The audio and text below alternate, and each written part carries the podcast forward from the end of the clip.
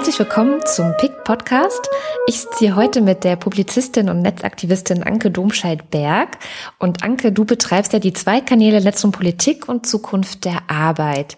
Magst du uns vielleicht mal so ein bisschen erzählen, was in den letzten Wochen für dich die spannendsten oder wichtigsten Themen in deinen Kanälen waren? So also es gibt bestimmte Themen, die kommen in beiden Kanälen ähm, recht stark vor.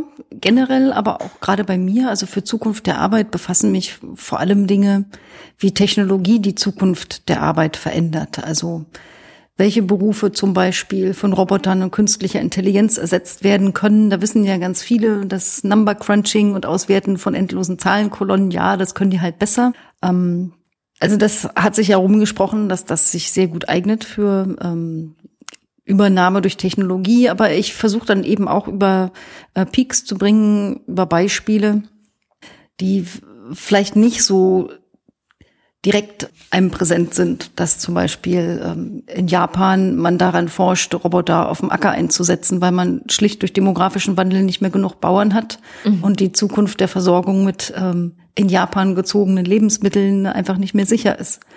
Und so der Roboter als Bauer auf dem Feld, das ist jetzt noch nichts, was uns so alltäglich begegnet. Also dazu habe ich ähm, unter anderem mal was gepiekt. Aber Themen, die auch wiederkommen, sind gesellschaftliche Fragen, die sich daran knüpfen. Also nicht nur, was könnte da passieren und in welchen Bereichen, sondern was hat das für Langzeitfolgen? Kann man zum Beispiel eine Gesellschaft als soziale Gesellschaft oder sozialere Gesellschaft schaffen, wenn man für, sagen wir mal, die Hälfte der Erwerbstätigen keine bezahlte Erwerbsarbeit mehr hat?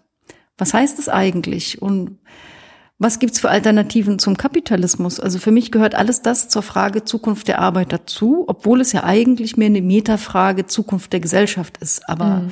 Arbeitsverhältnisse prägen doch so so enorm die Gesellschaft, wie wir leben und arbeiten, sagen wir ja nicht umsonst in einem Satz, dass man, glaube ich, das große Ganze mitdenken muss. Und solche Texte picke ich dann besonders gern raus, ähm, weil ich glaube, dass wir diese Debatte zu selten führen. Mhm. Also wir nehmen, glaube ich, zu oft den Kapitalismus als gegeben hin und überlegen zu selten, gibt es noch was anderes und wie müsste man etwas anderes dann aussehen? Sozialismus war es ja offenbar nicht. Ja, ja also zum Beispiel. Du kommst ja selber aus dem Sozialismus. Ich ne? komme ja selber aus dem Sozialismus. Also ich habe erlebt, dass das nicht funktioniert. Aber ich kann mir zum Beispiel vorstellen, dass es Modelle wie Kommunismus geben kann mit C und zwei O. Das hört man nicht so gut am Mikro. Also mal Communism von ähm, aus der Gemeinwohlökonomie quasi abgeleitet von mhm. den Commons. Und ich glaube, dass wir über die technologische Revolution eine Chance haben, eine solche alternative Gesellschaftsform zu errichten.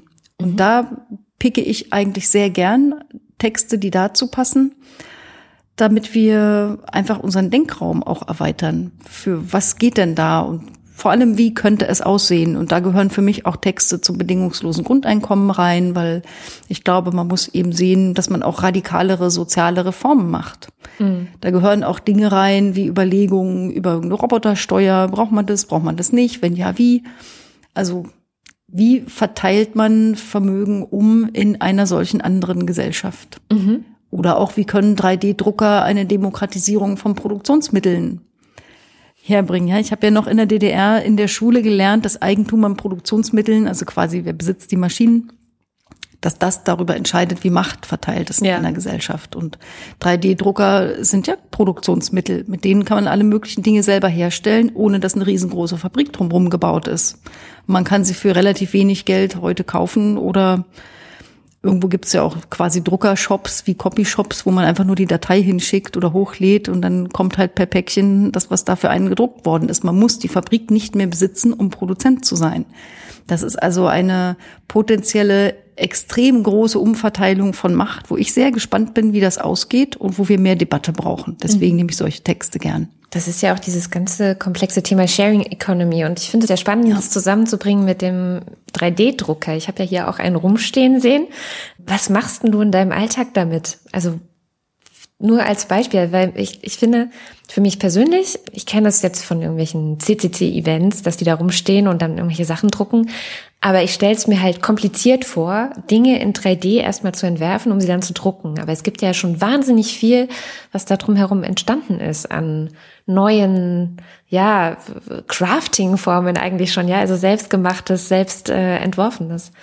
Man, also beliebt sind natürlich kleine, schräge, äh, größtenteils überflüssige Dinge, die man öfter so bei Privatdruckern zu Hause trifft. Sowas habe ich natürlich auch. Also ich habe auch kleine Weihnachtsbäume gedruckt, die Zahnräder Innenleben hatten, was halt extrem lustig aussieht. Ja, so kleine Zahnräder, die sich in Gold am Weihnachtsbaum drehen. Aber das ist jetzt nichts, was die Welt rettet. Ich finde dann ähm, spannender Beispiele, die wirklich in Richtung Weltrettung gehen. Also ich versuche sowas auch zu finden, was es da alles gibt an Möglichkeiten. Also ein Beispiel, das ich zum Beispiel äh, sehr interessant fand, war, dass ein Arzt im Gazastreifen, die ja quasi blockiert sind, auch von Lieferungen und die in den Krankenhäusern oft wirklich die Basics nicht hatten. Und eines dieser Basics, das dort fehlte, war einfach ein Stethoskop, mit dem man den Herzschlag abhören kann oder Lungengeräusche und sowas alles. Mhm. Und der hat sich einfach mal hingesetzt und hat geguckt, für welches funktionierende gute Gerät ist das Patent abgelaufen? Und da sind wir gleich beim anderen wichtigen Thema, oh, nämlich ja. Patent und Copyright. Ja. Inwieweit verhindert es Innovationen und ähm, inwieweit verhindert es auch menschlichen Fortschritt, weil die Lösung existiert, aber nicht bezahlbar ist für viele Leute. Mhm. Und dieser Arzt hat also so ein altes Stethoskop gefunden, hat es quasi reverse engineert, auseinandergenommen und geguckt, aus welchen Teilchen besteht es und hat die dann im 3D-Druckverfahren selber hergestellt. Ich komme an einer Stelle schon nicht so ganz mit. Ich dachte, Stethoskop sei Stethoskop. Gibt es da wirklich dann schon mehrere Patente für verschiedene Arten von Stethoskopen? Ja. Verrückt. Also, okay. ja, ja, doch, doch. Also, es kann ja allein diese hunderte von Patenten, die in einem einzelnen Handy drin sind. Also ja, okay, Patente klar. sind so ein bisschen ein sich selbst vermehrendes Phänomen. Ach, furchtbar. Und es wird wirklich immer schlimmer und immer häufiger. Und ich glaube wirklich, dass es die Entwicklung der Menschheit verhindert, dieses ganze Patentwahnsinn und der Copyright-Wahnsinn, ja. Aber in dem Fall hat er eins gefunden, mhm. auseinandergenommen, nachentwickelt, selber ausgedruckt und kann jetzt vor Ort quasi autonom im Gazastreifen solche Stethoskope herstellen. Seine Kosten sind 30 Cent. Krass. Und es ist inzwischen von Wissenschaftlern nachgewiesen, dass gleich gute Stethoskope, die über 200 Dollar kosten, keinen Vorteil haben in dem, die sind also, dieses 30 Cent Ding ist wirklich genauso gut wie die ja. hochkommerziellen teuren Dinger. Und das ist was, was ich mit am aufregendsten finde, dass du also einmal Autonomie erzeugst. Du bist mhm. also unabhängiger von irgendjemandem, der dir das irgendwo hinliefert mhm. oder ja, erlaubt oder nicht erlaubt, Grenzen baut oder nicht baut. Du kannst autonom und dezentral deine Lösung selber machen. Die Bauanleitung gibt's kostenfrei im Internet. Das heißt, wenn einmal einer wie dieser Arzt im Gaza so eine Lösung entwickelt, dann kann man die in Laos benutzen, in Ghana benutzen, in Togo benutzen und überall hätte man was davon. Cool. Und selbst in Deutschland könnte man das natürlich machen. Ist jetzt schlecht für die, die 200 Dollar Dinge herstellen, aber es ist gut für die Menschheit als Ganzes. ja, ja. Klar. Und solches Wissen zu verbreiten, finde ich extrem wichtig. Und äh, wer jetzt sagt, ja, aber ist so kompliziert und so eine Datei erstellen und dann muss man wieder Software können und ähm, so komplizierte Modelle entwickeln, nur damit man es dann drucken kann und garantiert funktioniert es die ersten 20 Male nicht, das ist alles richtig. Aber es gibt ja Leute, die machen das gerne und können das schon gut. Und zu dieser Kultur gehört, dass man es eben hochlädt und anderen zur Verfügung stellt. Mhm. Und da mhm. gibt es große Datenbanken, wie zum Beispiel thingiverse.com, das Universum der Dinge, so eine Art statt Wikipedia für Wissen mehr so eine Art Wikipedia für Druckdateien, wo man einfach durchsuchen kann nach Begriffen wie Knöpfe oder iPhone-Hülle, also irgendwas, was man halt so gerne haben möchte.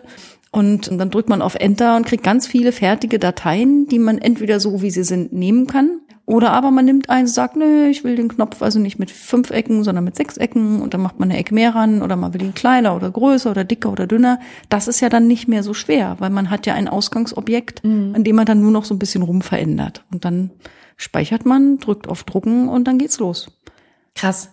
Aber da steht ja wirklich schon die ganze große Diskussion von Open Science, Open Software wahrscheinlich auch, ne? Also dass du quasi auch die Software dafür immer weiter mit veränderst und mitentwickelst und freie Quellcodes hast, ähm, freies Wissen in dem Moment auch, also dass so eine Kultur von, von freier, von freiem Wissen und, und freien, freier Produktionsmacht, vielleicht, wenn wir bei diesem, bei diesem äh, Wort bleiben, die muss ja auch erstmal gelernt werden. Also klar, es gibt diese Szene, sage ich jetzt mal, die da total enthusiastisch ist, aber trifft das denn auf offene Ohren so in dieser Politik, ähm, Wirtschaft, Mehrheitsgesellschaft, Wissenschaft? Also in der Wissenschaft schon. Da sehen wir ja, ähm, dass es schon seit längerem diese sehr immer stärker werdende Open Access Bewegung gibt was damit zu tun hat, dass selbst steuerfinanzierte wissenschaftliche Forschungen oft äh, hinter Schloss und Riegel verschwinden, weil sie entweder in schweineteuren wissenschaftlichen Journalen publiziert werden, die sich keiner leisten kann, oder eben gar nicht. Und ähm, das ist schlecht für Forschung, weil Forschung lebt davon, auch die Forschungsergebnisse oder Zwischenergebnisse anderer verwenden genau. zu können, und zwar weltweit. Ja.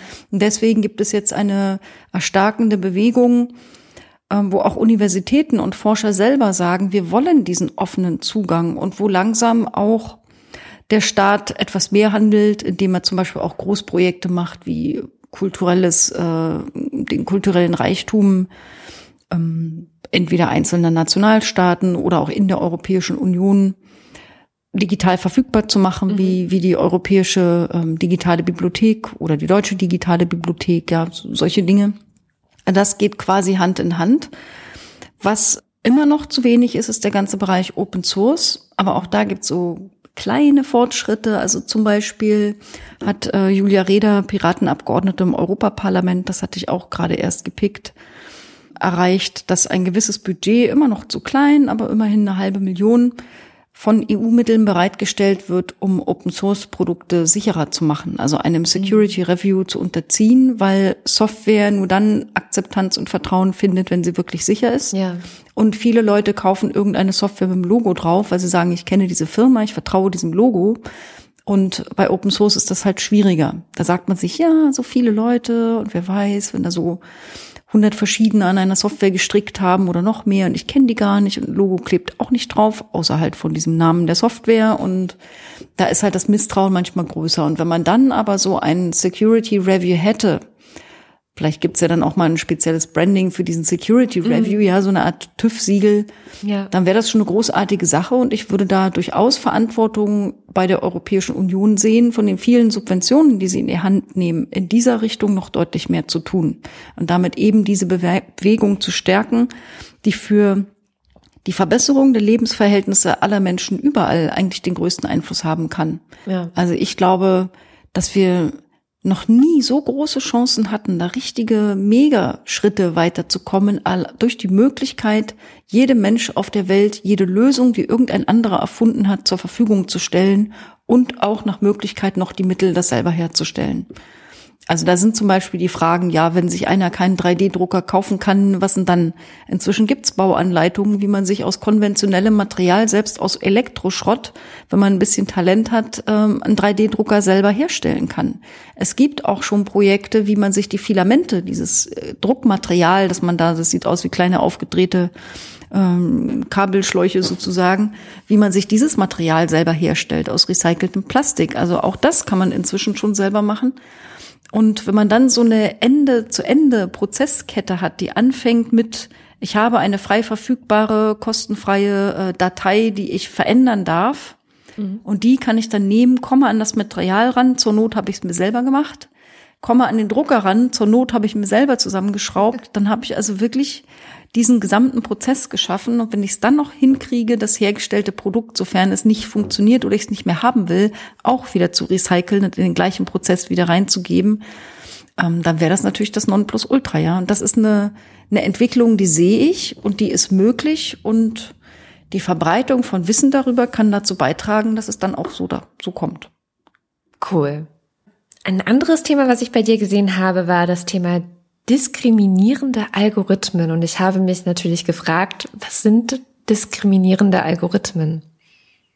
Na, mich befasst generell das Thema oder ich befasse mich mit dem Thema Geschlechtergerechtigkeit oder überhaupt Geschlechterverhältnis und eben auch in allem, was mit digitaler Gesellschaft zu tun hat, mit Technologie zu tun hat, mit fängt an von Hate Speech im Internet, ja, dieses ein Peak war zum Beispiel über diese 70 Millionen Kommentare, die der Guardian mal ausgewertet mhm. hat, die Hass, Hasskommentare waren, wo dann dabei rausgekommen ist, sagen wir mal alle, wenn ihr da so posten wollt, ihr braucht halt harte Pelle, ne, sonst kann man das nicht machen.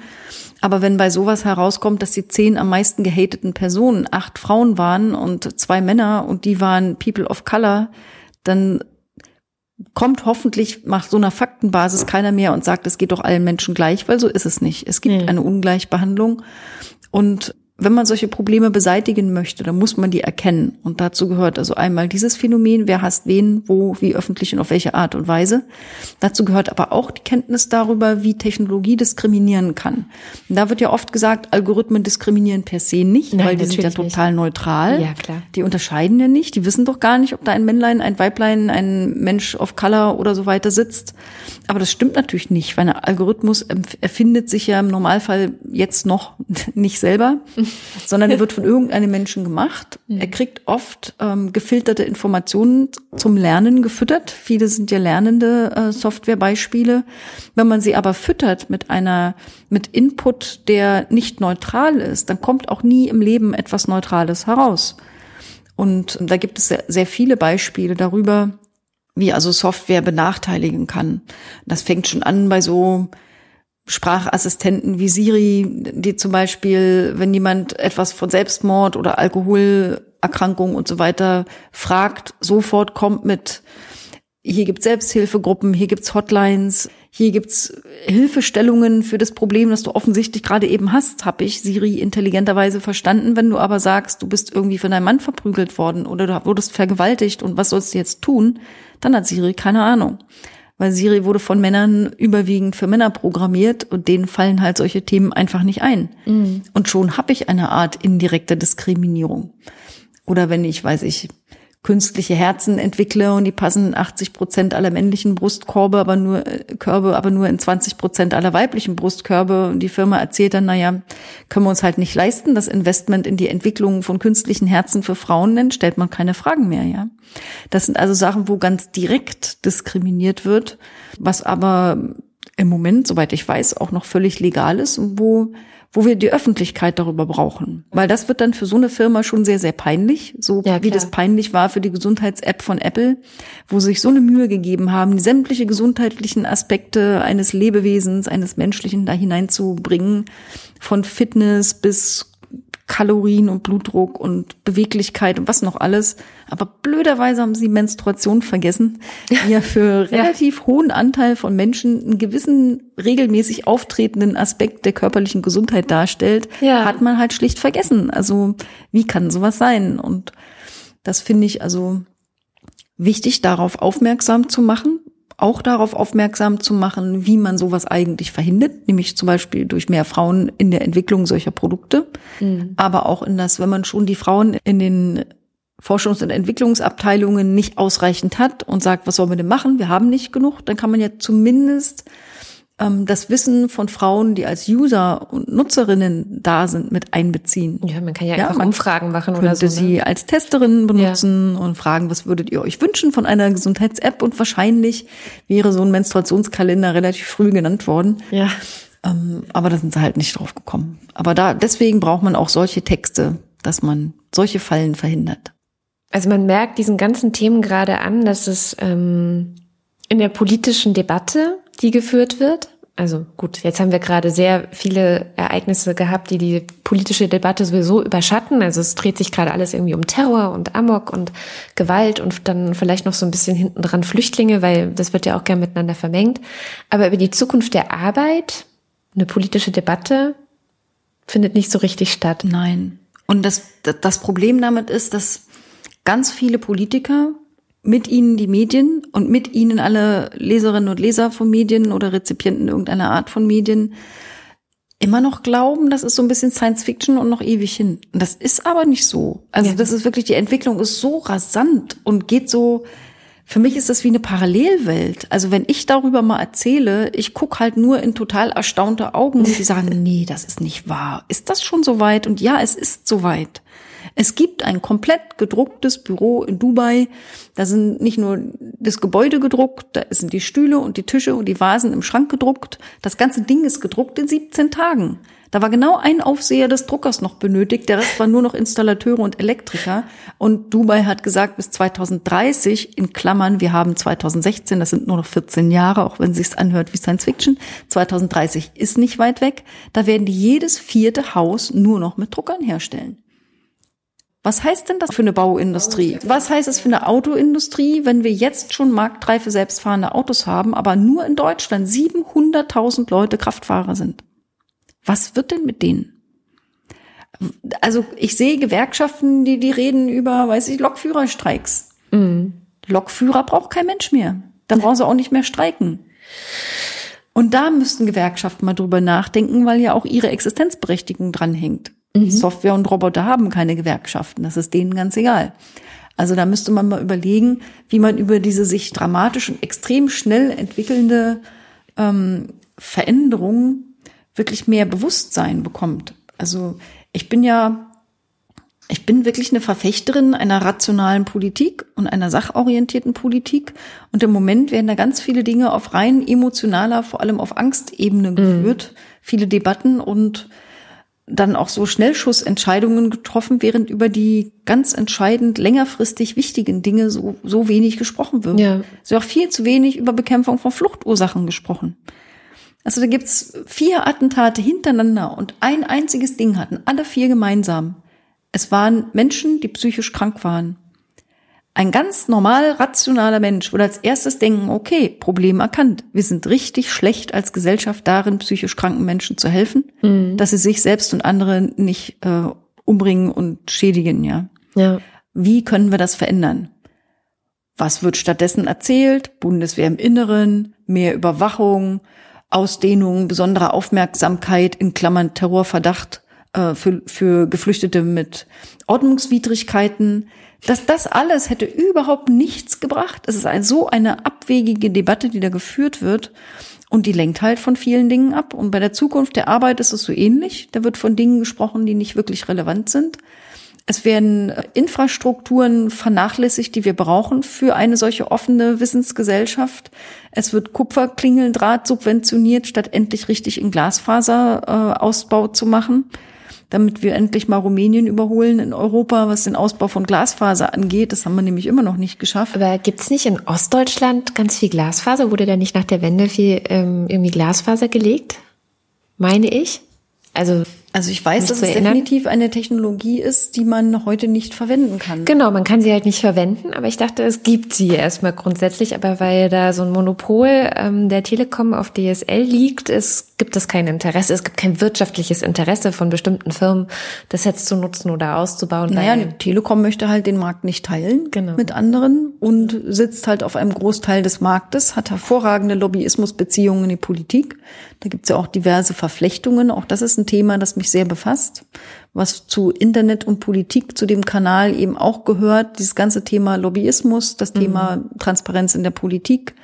Was geht anders? Wie müsste es eigentlich gehen? Und was sind die ähm, tragischen Einflüsse, die das jetzige Verflechtungsverhältnis so mit sich bringt? Und dazu gehört auch die komplett verfehlte Breitbandstrategie des Bundes. Die hat sehr, sehr viel damit zu tun, wie weit die Deutsche Telekom da Lobbyismus betreibt, teilweise sogar europarechtswidrig. Und es gibt ja auch viel, ja, es gab sehr viel Kritik aus der EU nach der letzten verkündeten Förderstrategie die ja quasi eine Remonopolisierung der letzten Meile gewesen wäre und damit alle anderen Wettbewerber aussperrt, da wo die Telekom so eine Vectoring-Kiste hinstellt. Mhm. Und selbst da, wo schon andere Unternehmen in den Verteilern präsent gewesen wären. Ja. Man hätte also wirklich den Markt nochmal bereinigt und die, die Deutsche Telekom nochmal gestärkt. Und eigentlich brauchen wir was anderes. Wir brauchen eine Glasfaserinfrastruktur, die auch Open Access ist, mm. wo nicht eine einzelne Firma auf der Glasfaser sitzt und die vermietet, sondern idealerweise das Kommunen selber betreiben und das ja. als Daseinsvorsorge sehen, so wie, weiß ich, Straßen, Wasser. Abwasserkanäle ja. und in diese Liga gehört es eigentlich rein und da brauchen wir ein anderes Denken auch in der Politik und das erkennt man auch, da sind wir noch richtig weit weg, ja. Mhm. Gibt es da irgendwelche Initiativen, wo du empfehlen würdest, wenn man sich da jetzt anschließt oder wenn man die unterstützt, dann kann man ein bisschen was tun, um in diese breitere Wissens- und Informationsgesellschaft stärker reinzukommen? Es gibt ja ganz viele Einzelinitiativen, ja. die sich mit einzelnen Aspekten befassen. Also was ich zum Beispiel wichtig finde, aber ich habe es ja auch mitgegründet, das ist der Verein Demokratie Plus. Dem geht es hauptsächlich um dieses Thema ähm, Transparenz und Lobbyismus, Upgrade für die Demokratie, durchaus auch mit Methoden, die das Internet zur Verfügung stellen. Mhm. Also so, aber es gibt irgendwelche Volksabstimmungen per Internet oder wie ist, soll das dann genau laufen? Volksabstimmungen per Internet ist, ist vielleicht eine zu einfache Beschreibung, aber warum nicht solche Bürgerinitiative, die wir auf der Europäischen Union haben, äh, wie zum Beispiel, wo es um diese Wasserfrage ging, äh, Privatisierung von Wasser und so weiter, das kann man ja mindestens als Input benutzen und viel öfter machen. Mhm. Und ich könnte mir Wege vorstellen, wie man das in einem mehrstufigen Prozess auch verbindlich macht. Dass es also ein echter Entscheid ist über irgendwas. Natürlich im Rahmen verfassungsrechtlicher Vorgaben, dass man nicht morgen Todesstrafe wieder hat, nur weil gerade sich alle mhm. aufregen über irgendein Inzident.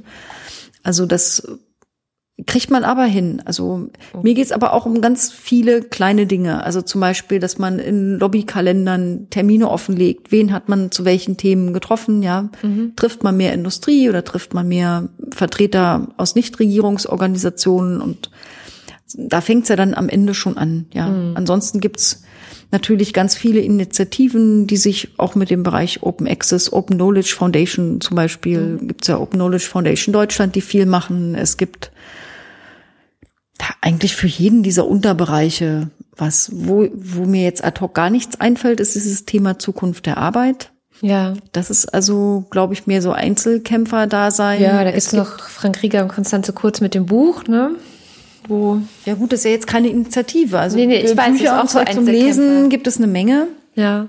Es gibt auch nach und nach einzelne Stiftungen, die sich mit dem Thema befassen. Also ich habe über die Zukunft der Arbeit und den Einfluss dieser Entwicklung auf das Geschlechterverhältnis oder sagen wir mal so, die unterschiedlichen Auswirkungen dieser digitalen Revolution im, im Arbeitsleben auf die Geschlechter. Dafür habe ich für die Böll Stiftung gerade ein Papier geschrieben. Mhm. Ich weiß, dass die Ebert Stiftung jetzt im Herbst dazu eine Veranstaltung machen wird. Also es kommen jetzt so aus den Stiftungen mehr Forschungsergebnisse zu diesem Themenfeld, aber in die breite Gesellschaft muss es noch rein und dazu gehört wahrscheinlich auch der Schritt, dass es mehr institutionalisierte Dinge, Organisationen, Vereine, was auch immer gibt, die sich da vielleicht mehr mit befassen. Mm.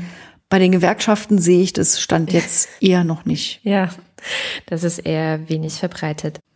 Also ich möchte gerne wirklich die Bandbreite aufzeigen zwischen dem, was positiv geht, diese mhm. unfassbar geilen Chancen, die diese digitalen Revolution mit sich bringt, Dafür gibt's viele Peaks, aber für mich ist das kein Selbstläufer, dass es dazu kommt, sondern mhm. ich sehe auch ein extrem bedrohliches Szenario, zum Beispiel einen digitalen Totalitarismus, der auch kein Selbstläufer ist, aber wohin sich die Welt möglicherweise entwickelt, wenn wir nicht aktiv was dagegen tun. Ja.